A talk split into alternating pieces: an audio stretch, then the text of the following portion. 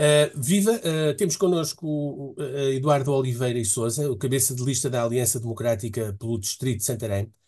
foi presidente da Confederação dos Agricultores de Portugal, da CAP, de 2017 a 2023.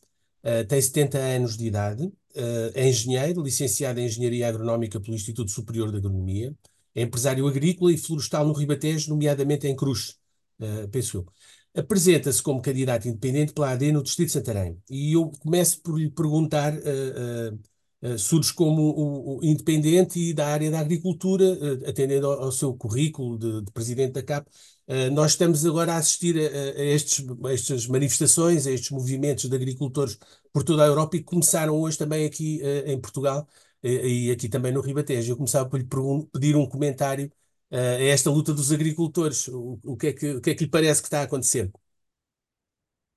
Olha, em primeiro lugar, muito bom dia e agradeço o seu convite para fazer esta entrevista. E a minha primeira palavra vai de, para toda a, a audiência para uh, saudar a população do distrito e, neste caso em particular, a população de Santarém, uma vez que a rádio uh, é, é, está em Santarém, mas uh, a população do distrito e daquilo que nós designamos por Ribatejo, que é a minha área de coração e de, e, e de vida profissional, e por isso uh, é muito, para mim é muito uh, satisfatório estar aqui nesta condição.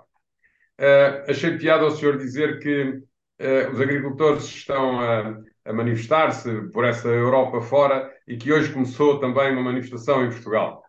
Não é bem assim, porque uh, o ano passado, 2023, entre fevereiro e, e, março, nós fizemos, quando eu era presidente da CAP ainda, uh, mas, uh, já nem sei quantas, seis ou sete manifestações muito grandes em todo o país. Começámos em Mirandela, acabámos em Évora, passámos por Beja, por Castelo Branco, por, por Porto Alegre, fomos ao oeste, onde levámos as pessoas no Ribatejo, nas Caldas da Rainha, estivemos a manifestar-nos contra a incompetência de quem nos governa.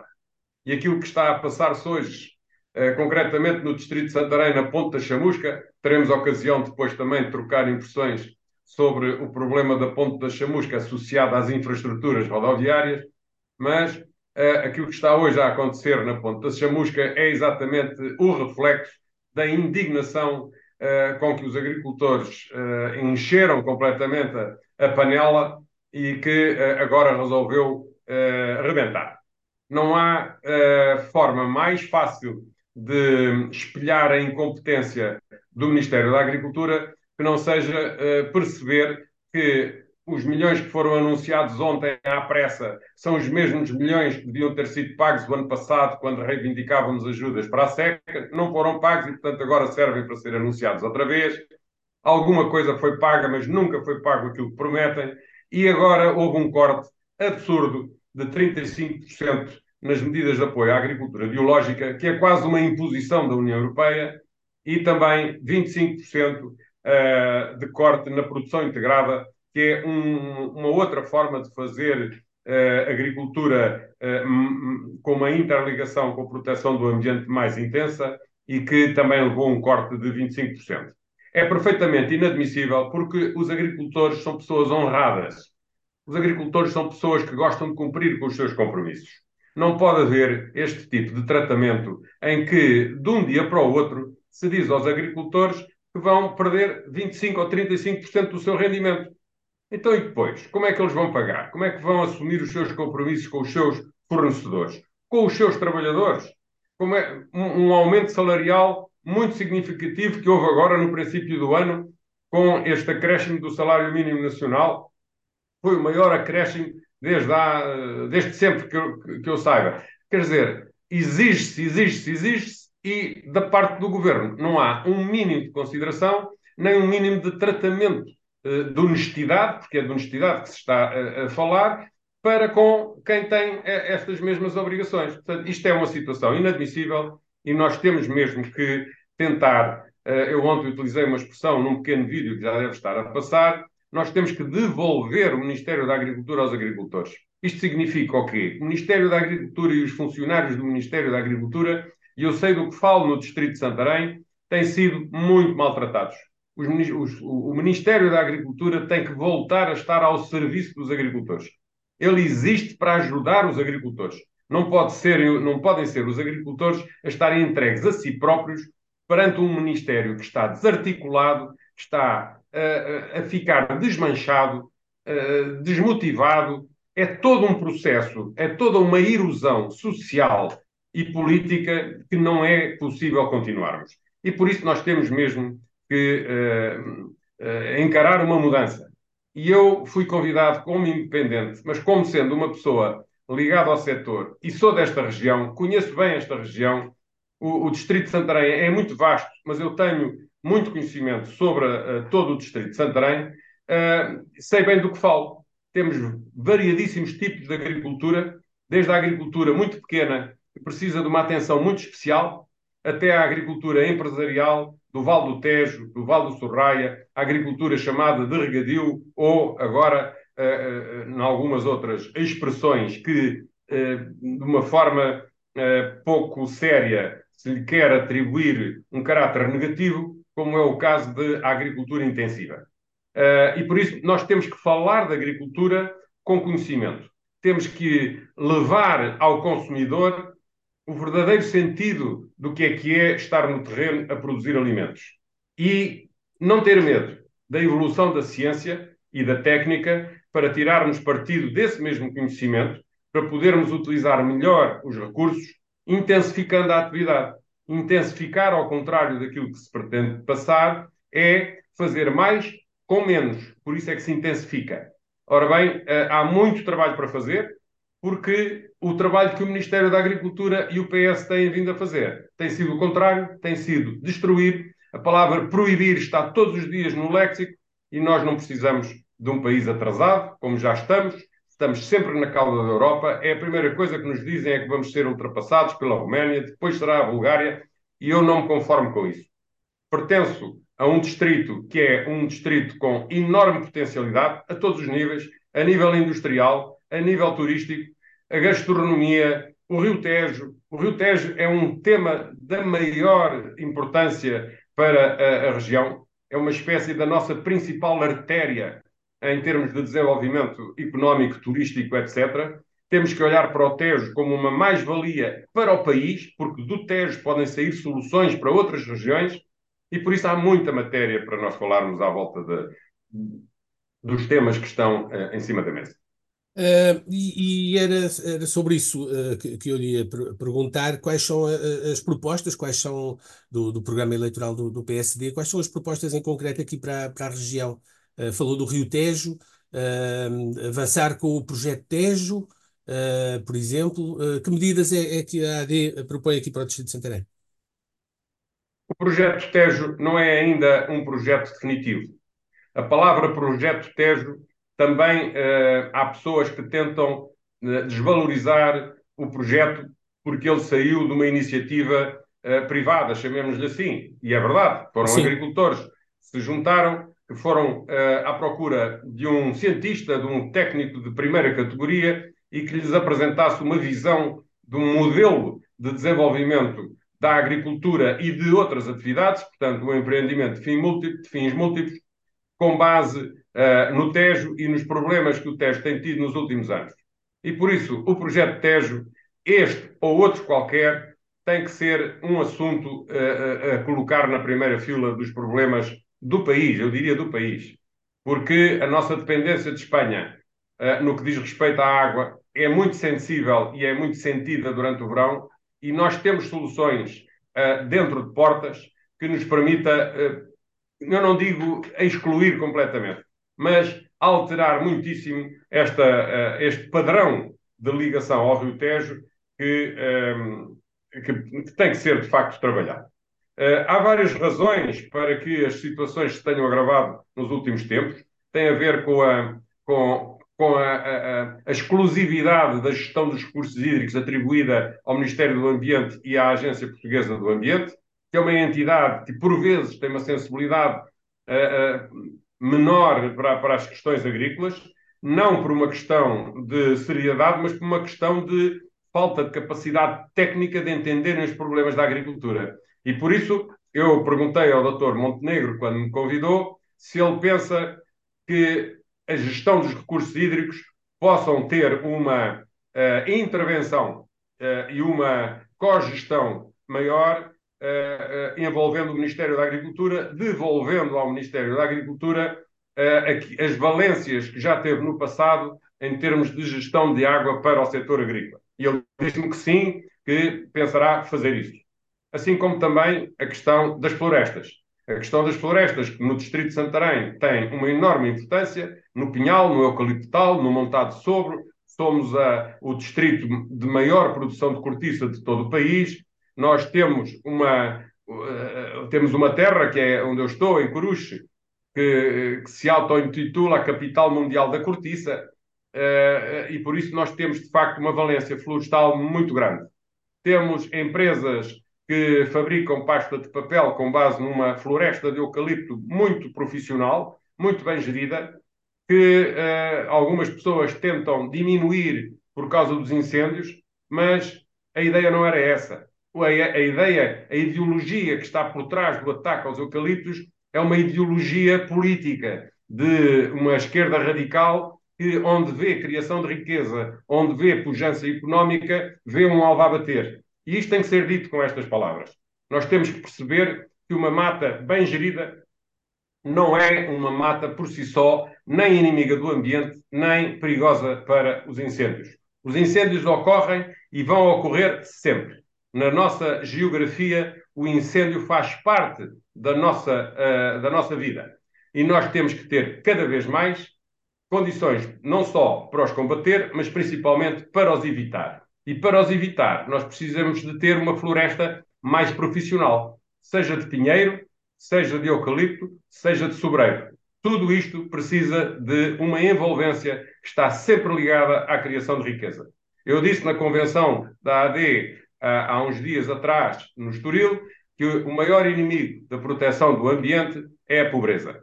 E nós sabemos que as parcelas que geralmente têm piores condições de conservação e que são elas que geralmente estão associadas ao início dos incêndios ou que dificultam o combate aos incêndios, são aquelas parcelas de floresta onde o rendimento é inexistente.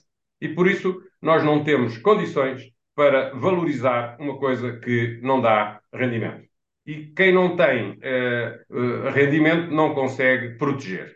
E desinteressa-se e abandona. E é contra isso que nós temos que uh, estar atentos e combater o abandono para falar noutras, noutras valências fora do, do, do setor agroflorestal. O Distrito de Santarém é um distrito rico em potencial industrial.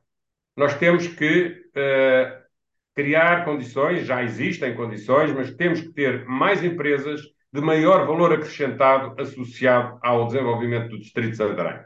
No Distrito de Santarém, muito provavelmente, estará o futuro aeroporto, grande aeroporto nacional.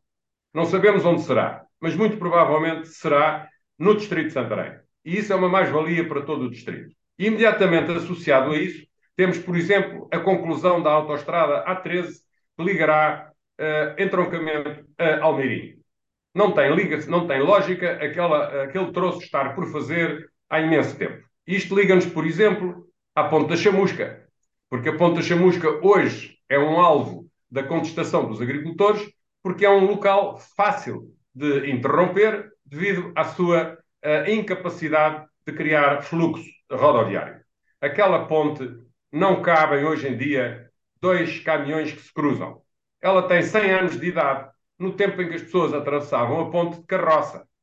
E o senhor sabe, como eu sei, que os automóveis há 20 anos atrás cabiam com muita facilidade nos lugares que estão desenhados nos parques de estacionamento. Hoje, os automóveis ficam ali, ficam ali mesmo encostadinhos às extremas, porque os automóveis cresceram. Tudo cresceu, as caminhonetes cresceram, os automóveis cresceram. E por isso, aquela ponte é um obstáculo um obstáculo ao desenvolvimento do distrito, um obstáculo ao desenvolvimento de toda esta região. Associados também a outro tipo de matérias, temos questões ambientais que precisamos de, de tomarem atenção. Uh, ali bem perto também da chamusca. Portanto, há muita, muita área sobre a qual nós temos que uh, fazer valer as potencialidades desta região e encontrar nos governantes quem se associe às medidas de resolução desses problemas. Nada acontecerá de um dia para o outro.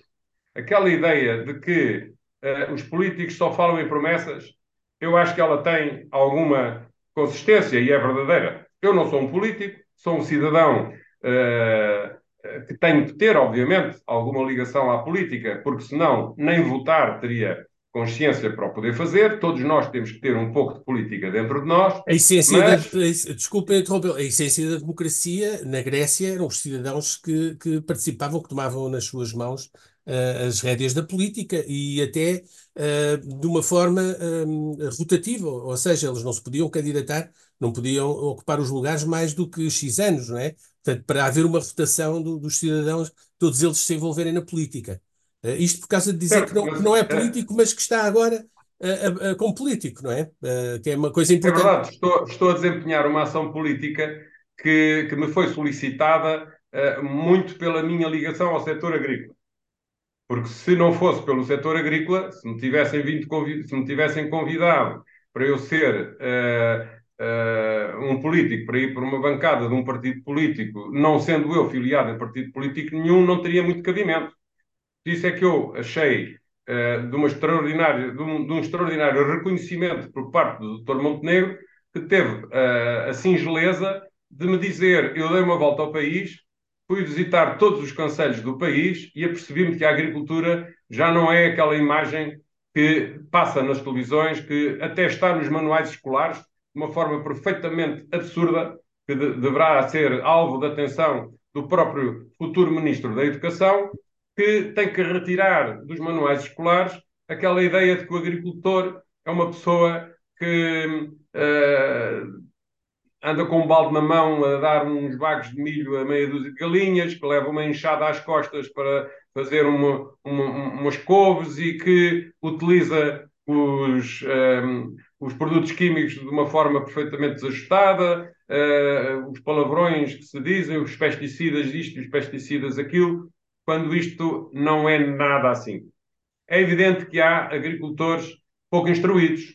Há toda, em todos os setores da atividade, há pessoas mal, mal formadas, menos instruídas, que não tiveram condições para estudar, mas hoje a grande maioria, a esmagadora maioria dos agricultores, têm normas, até que a própria política agrícola comum lhes obriga, que uh, lhes, lhes incute a utilização de todos os produtos e, e novas técnicas, até para poderem ter acesso a essas ajudas que se vão depois refletir no custo dos alimentos e acabam por beneficiar o próprio um, ehm, consumidor. As ajudas que os agricultores recebem da política agrícola comum são para fazer baixar o preço ao consumidor. Não é uma ajuda para o agricultor ir trocar de automóvel ou ir para férias. Desculpe, Essa é uma ideia errada. Uh, e tudo isto devia estar nos manuais escolares. Desculpe interrompê-lo novamente. De facto, ainda há pouco estava, estávamos a falar. Uh, importante esta questão das ajudas. Uh, nós vemos os agricultores franceses na, a falar na televisão e é ajudas, uh, é quase um são quase um subsídio ao dependente. Quem, quem, está de fora, que não é agricultor e não percebe estas coisas, fica com essa ideia de que epá, isto não, não se produz nada sem ajudas, sem subsídios. Uh, e era colocar-lhe essa questão de, de estes, estes, subsídios que estamos a falar, a agricultura biológica, este, estes apoios, uh, são em função do quê? Uh, a agricultura só por si não, não é viável? Eh, sem estas ajudas? Ora bem, a agricultura, se for uh, feita no seu quintal, para o senhor comer umas couves que, que, que produz, se tiver um, um, um, coelho numa gaiola ou, ou, uma galinha para pôr os ovos que o senhor consome, uh, não precisa de ajudas da União Europeia, porque aqueles produtos são para o senhor consumir. Não vai vendê-los, eventualmente partilha com a família, uh, dá aos amigos. Se tiver uma laranjeira cheia de laranjas, que vai oferecer a alguém que o visitou no fim de semana. Se for um profissional da agricultura, o senhor tem que vender os seus produtos. E nós estamos na União Europeia, e na União Europeia existe um conjunto de regras e os produtos que são possíveis de utilizar, uh, se forem comprados ao preço de mercado, dão origem a um custo de produção que não é compatível com o mercado mundial.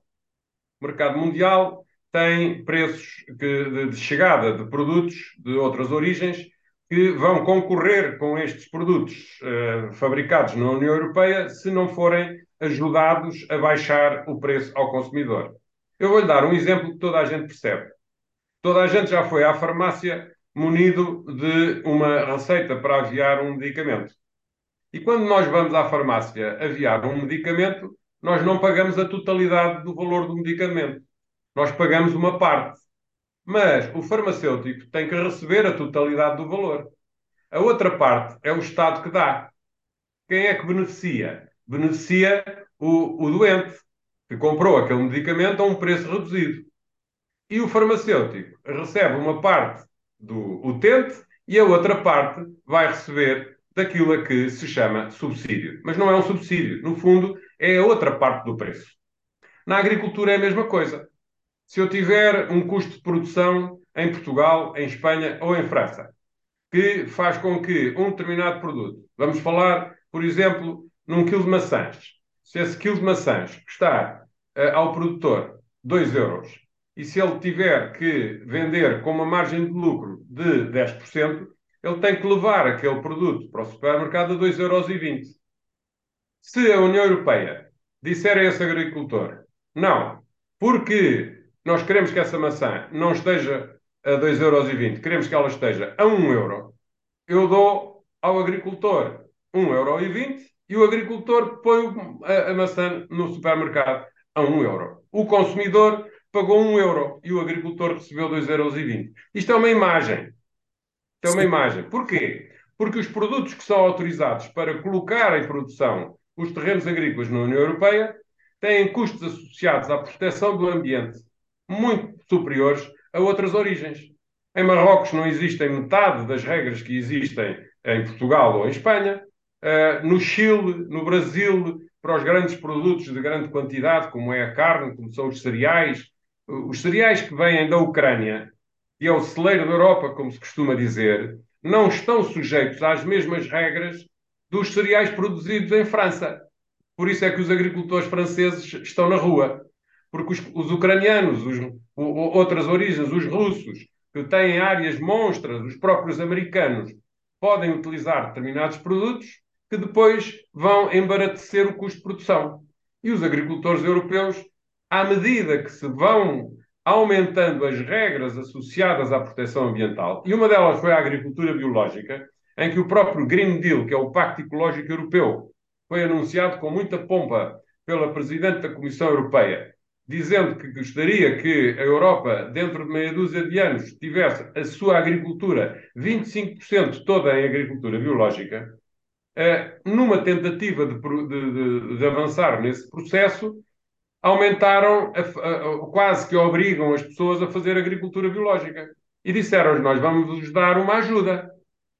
Tudo bem, porquê? Porque para fazer agricultura biológica é preciso gastar mais dinheiro. Os produtos são mais caros, a, luta biológica é, é menos eficaz e, portanto, os rendimentos, as produções são mais baixas e por isso o agricultor tem que receber uma ajuda, porque senão não ganha dinheiro naquela parcela e, e, e vai ter que abandonar. Se agora lhe dizem, olha, afinal, 35% nós não pagamos, a margem já foi, porque ninguém ganha na agricultura 35% de margem nos produtos. Disse, entramos num, num, num desmoronar de um castelo, que é um castelo cheio de ideias, cheio de boas vontades, e na prática as pessoas não vivem de boas vontades teóricas vivem na realidade, precisam de pagar salários, precisam de viver, precisam de levar os filhos à escola. Uh, nós temos mesmo que perceber que há uma interligação do mundo rural com o mundo urbano, que não é preciso pensar em Santarém ou nos campos de Santarém com Lisboa. Não. Uma cidade como é Santarém, ou uma vila como é Chamusca, que hoje está na, na berra por causa do problema. Dentro da Chamusca existe uma pequena população começa a ter hábitos urbanos. E nós não podemos permitir que essas pessoas se desliguem daquilo que se passa ali, bem perto à volta deles, são aqueles que estão na terra a trabalhar o ordenamento do território, a conservação da natureza, a produção de alimentos, os nossos animais, as nossas florestas, tudo aquilo que nós já falamos. E, e é, é, nesta luta. Só para, para pegar nisso, é, é, um, eh, de facto, é, então para o nosso país que nós temos problemas com o despovoamento do, do, do interior do país, vá lá. O nosso país é uma faixa litoral, mas considera-se o interior a partir de, uns quilómetros da, da, zona litoral, onde se concentra a maior parte da população.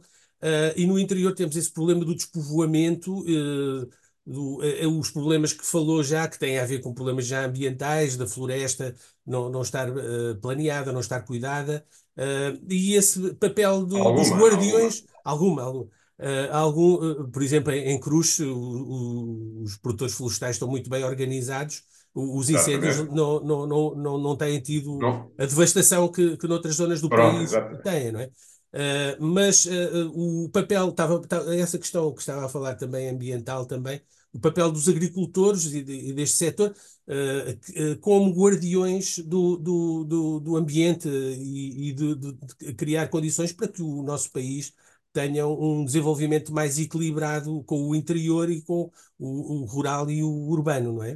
Uh, e esse papel também tem de ser valorizado uh, e estas ajudas que estávamos a falar também compensam, tentam compensar um pouco isso.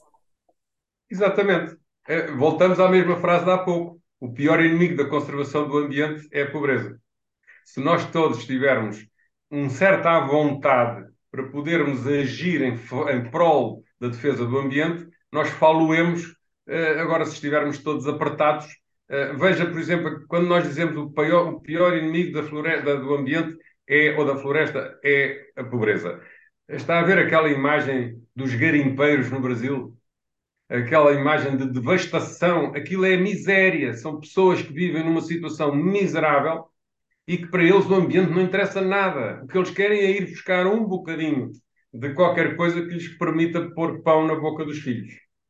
Uh, e, e, esta imagem é uma imagem que nós não podemos de maneira nenhuma uh, deixar progredir e que possa entrar pelas nossas, pelas nossas áreas rurais. A palavra interior em Portugal ainda se usa quando nós queremos dizer que estamos um pouco afastados do litoral. Mas o interior já não existe em Portugal. Nós, numa hora e meia, atravessamos o país. Portanto, nós temos hoje uma infraestrutura rodoviária que nos permite desenvolver qualquer atividade em qualquer ponto do país. E é esse desenvolvimento integrado e conjugado que nós temos também que potenciar, inclusivamente no nosso distrito. A internet com qualidade permitiu que hoje qualquer ponto do mundo seja um local globalmente integrado. Ou seja, se eu tiver 5G nos, nos locais mais afastados, mas funcionar bem, eu posso desenvolver naquele local, havendo condições e havendo qualidade de vida, eu posso desenvolver naquele local uma startup tecnológica. Nada me impede. Porquê? Porque estou globalmente integrado através de uma internet de qualidade. Ora, nós temos regiões, até dentro do próprio distrito de Santarém, onde nem sequer o sinal de telemóvel funciona.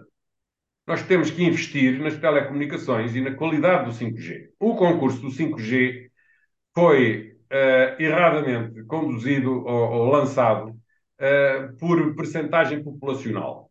Portanto, as empresas que ganharam o 5G estão obrigadas a fazer uma cobertura de 80% da população nacional. 80% da população nacional está toda encostada ao litoral. O que significa que os habitantes de Castelo Branco, os habitantes de Bragança, os habitantes de Mértola, uh, e, e se calhar nem é preciso ir para tão longe, vão ter uma internet de, menos, de menor qualidade e, portanto, vão voltar a não ter capacidade de atrair pessoas para irem lá desenvolver outras atividades. E nós temos, de facto, que olhar para o despovoamento do país. O problema demográfico é dos problemas mais graves que Portugal vai ter de enfrentar no futuro. Sabemos que, neste momento, o número de mulheres que têm uh, filhos uh, acima de dois ou de três é muito pouco. E temos que conjugar esse problema com a imigração. O problema da imigração é um problema nacional, mas é um problema que tem que ser devidamente um, estudado e tratado, porque nós precisamos de imigração. Há Era vários isso. tipos de imigração. Eu ia, ia colocar precisamente essa pergunta, até porque na, na atualidade nacional uh, tem havido agora um, um, bastante polémica com uma manifestação que foi uh, convocada por, pela extrema-direita, até já com ligações até a nazis, uh, de racismo e xenofobia e, e, que vai ser feita em Lisboa este fim de semana e que está a levantar uma grande polémica uh, anti-islâmica, anti-imigração. Uh, e, e, eu ia-lhe colocar um pouco essa questão, até porque eu, eu lembro que foi chamado aqui há uns anos a falar, enquanto presidente da CAP, com, quando, houve, quando surgiram aqueles problemas com a imigração em Odmira, com os trabalhadores imigrantes que viviam em péssimas condições e que houve toda uma, uma, uma, uma, uma operação, vá lá, de, de de, que, que uh, teve muita visibilidade nacional e colocou estes, estes imigrantes, trabalhadores uh, agrícolas, a agricultura continua, apesar de estar muito desenvolvida tecnologicamente, mas continua a precisar de, de, de mão de obra, não é? Uh, humana. E, e aqui no Ribatejo também se coloca essa questão também. Temos muitos imigrantes, coloca. vemos aqui em Santarém, coloca. vemos em, em, Cruz, vemos. Uh, eles são necessários, como, uh, como estava a falar, eles são necessários, não é? Para não perder muito tempo, deixe-me só dar-lhe uma nota sobre aquilo que se passou nessa altura. Foi em plena Covid, quando houve aquela uh, explosão, aquele problema com os imigrantes em Odmira. Os imigrantes que estavam uh, a viver em situação indigna não eram os imigrantes que trabalhavam na agricultura. Foram concentrados ali centenas ou milhares de pessoas que estavam nas redes ilegais de tráfico de humanos e que os colocaram ali porque estavam convencidos que estavam escondidos, à espera que a onda do Covid passasse para depois os levarem para outras zonas e às vezes até para fora do país. Portanto, aquilo foi uma notícia que foi aproveitada mais uma vez para, para denegrir os agricultores, mas a maioria dos trabalhadores que trabalham nas, naquelas estufas e naquelas empresas estavam uh, instalados minimamente, não digo que todos, minimamente bem instalados. Depois receberam uma onda de, de pessoas que ao fim de duas semanas já lá não estavam. Porque houve todo aquele alarido com a GNR, com, a, com a, quase que a prisão das pessoas dentro de um determinado recinto, etc. Uh, eh, o que é facto é que eles fugiram porque estavam uh, agarrados a uma estrutura ilegal de tráfico de pessoas. Os que trabalham na, na agricultura ainda lá estão hoje.